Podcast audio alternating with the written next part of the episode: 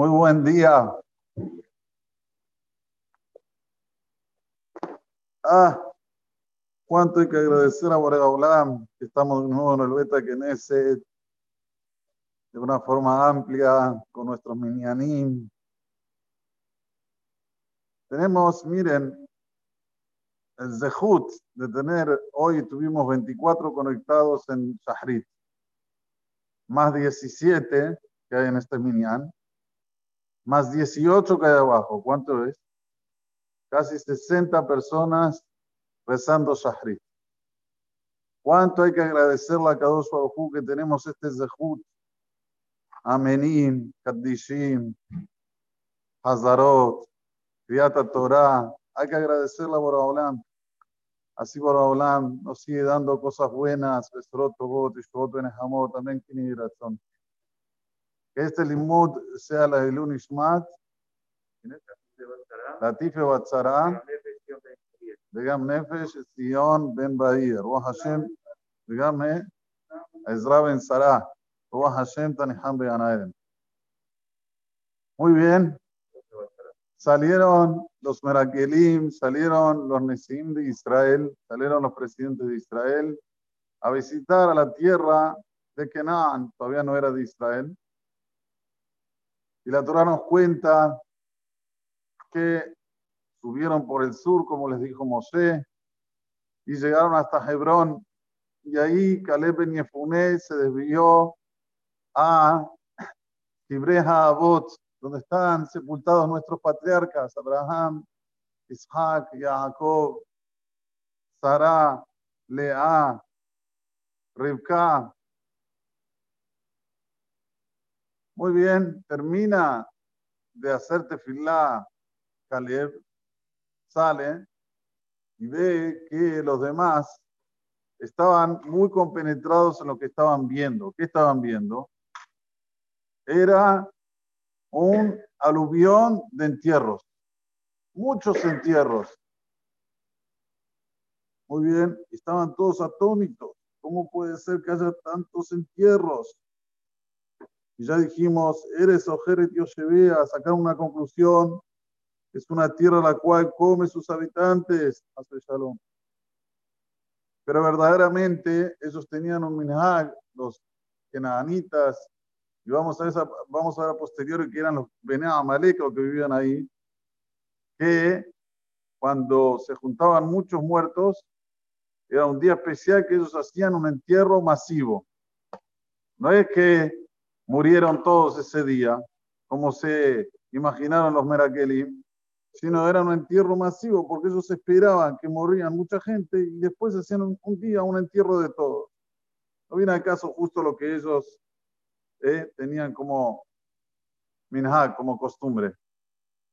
Siguieron caminando y vieron gigantes. Regam Yelide Haanak Rahim Usham todo lo que yo les estoy diciendo, ellos después lo comentan cuando llegan, cuando vuelven nuevamente hasta donde estaba el pueblo de Israel, en el desierto. El Midrash trae que había uno de estos gigantes que se comió una granada. De la cáscara de la granada se taparon los 10 merakelim.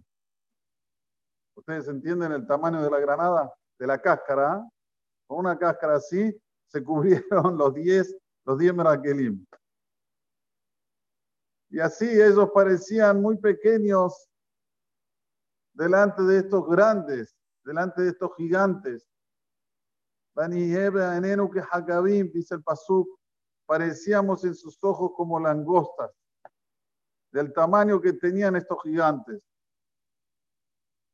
Que dígase de paso, de aquí se ve cómo una persona tiene bajo autoestima.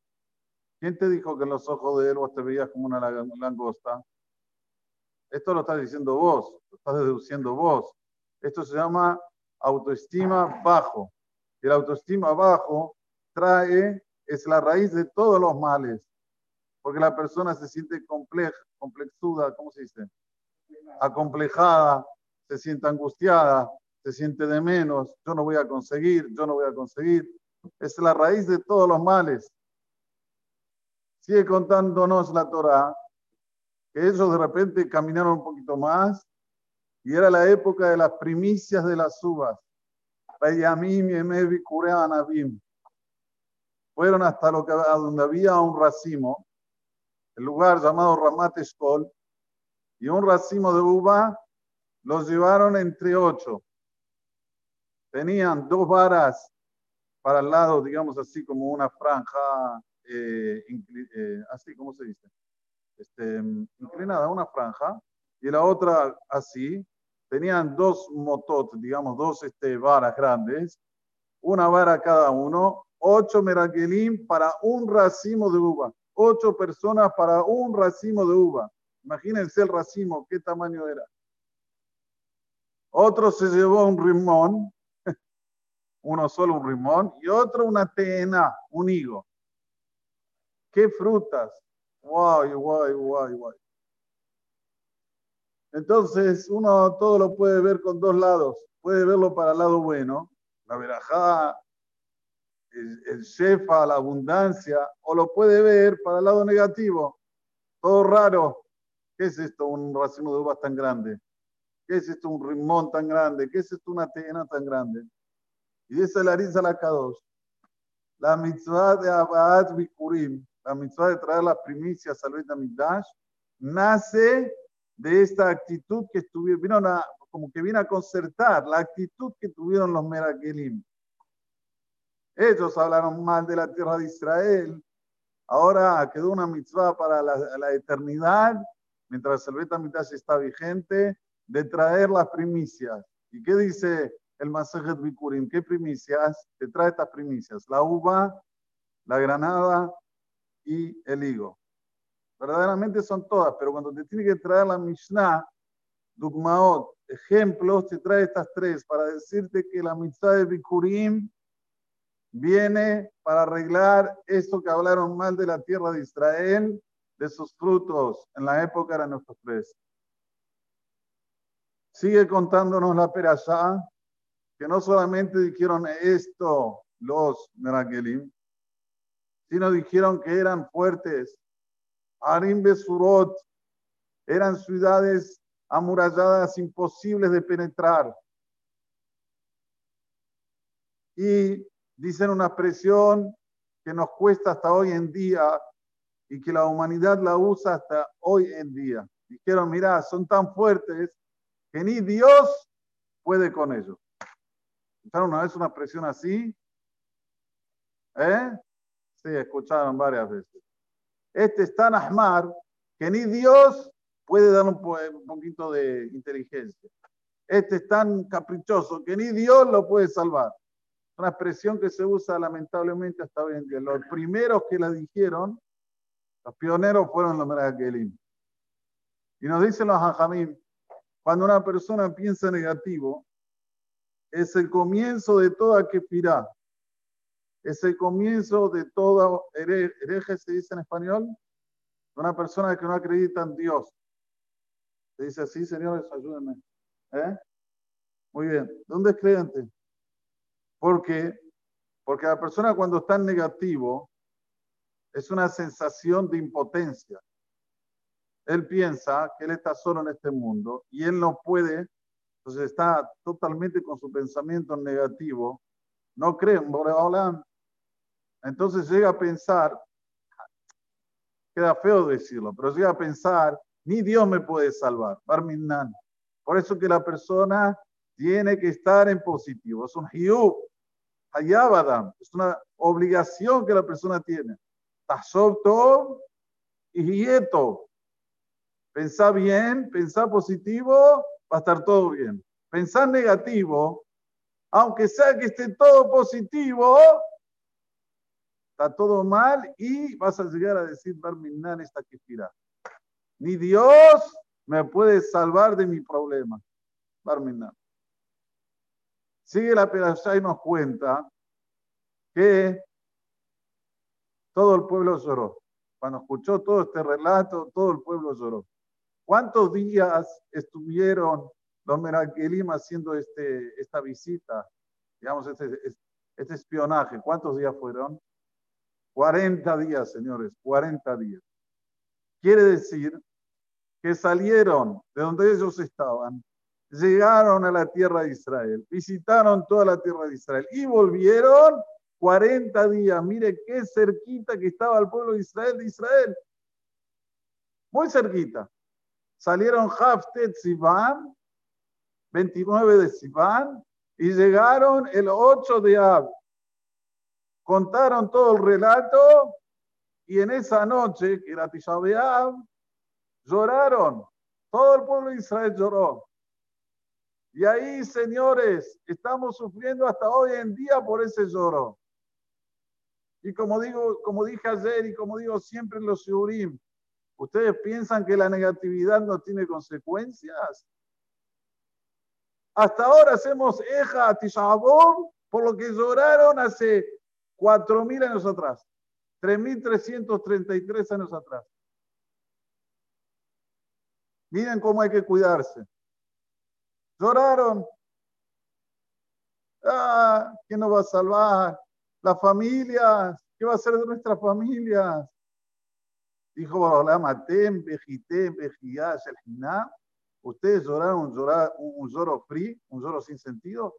Tibku, Bejiyash, el Dorot. Van a llorar un lloro para todas las generaciones. Hasta que no venga el Mashiach y ya va a estar callado. que este año ya venga el Mashiach y que no tengamos Tisha que tengamos el Zehut de apagar, de, de, borrar todas esas lágrimas que lloraron, que fueron lágrimas innecesarias. De aquí también tenemos que aprender. Mucha gente se envuelve en, en, en filmes, ¿cómo se dice? En películas, en novelas. Se pone en la televisión y ve y se emociona. El actor lo hace llorar. Lo hace llorar. Hay que llorar por Jorban Betamigdash. Hay que llorar, levantarse a las 3 de la mañana y llorar por, porque no tenemos el Betamigdash. Porque no tenemos todo ese Shefa que nos cuenta la Torá. Porque el Naví dijo, ¿sabes cuándo va a volver este Shefa? Cuando el pueblo de Israel vuelva a su tierra.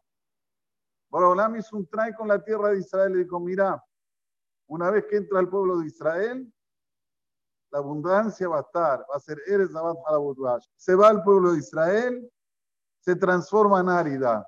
Vuelve el pueblo de Israel, se transforma en Eres Y si ustedes no me creen, yo tengo una foto del año 2017, cuando fuimos a Israel, de un rimón del tamaño de una sandía.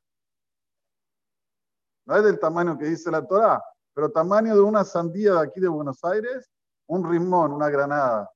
¿Ustedes vieron en el mundo hoy una granada de este tamaño? No vieron.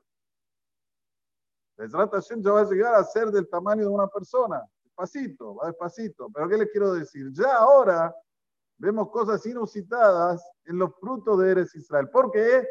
Porque el pueblo, la mayoría del pueblo de Israel está en Eres Israel. Entonces la tierra obligatoriamente tiene que sacar sus frutos.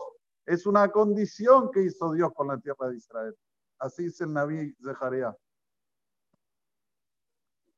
Volviendo, para que Besrat Hashem Borolam nos mande el Mashiach Tzidkenu Bimerá, tenemos que tener el positivismo en nuestra mente.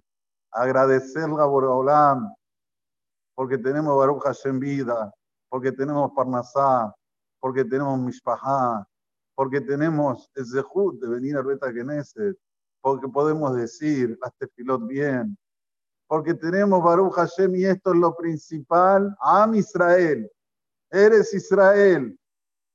No nos falta nada. Hay que cambiar el chip. Hay que estar en positivo y Bezrat Hashem. Así como Borolam, Az, en aquel entonces hizo un decreto que ellos lloraron free y van a llorar para todas las generaciones, así Borolam va a cambiar ese decreto. Y este positivo free que vamos a tener va a ser un positivo para todas las generaciones posteriores. Amén.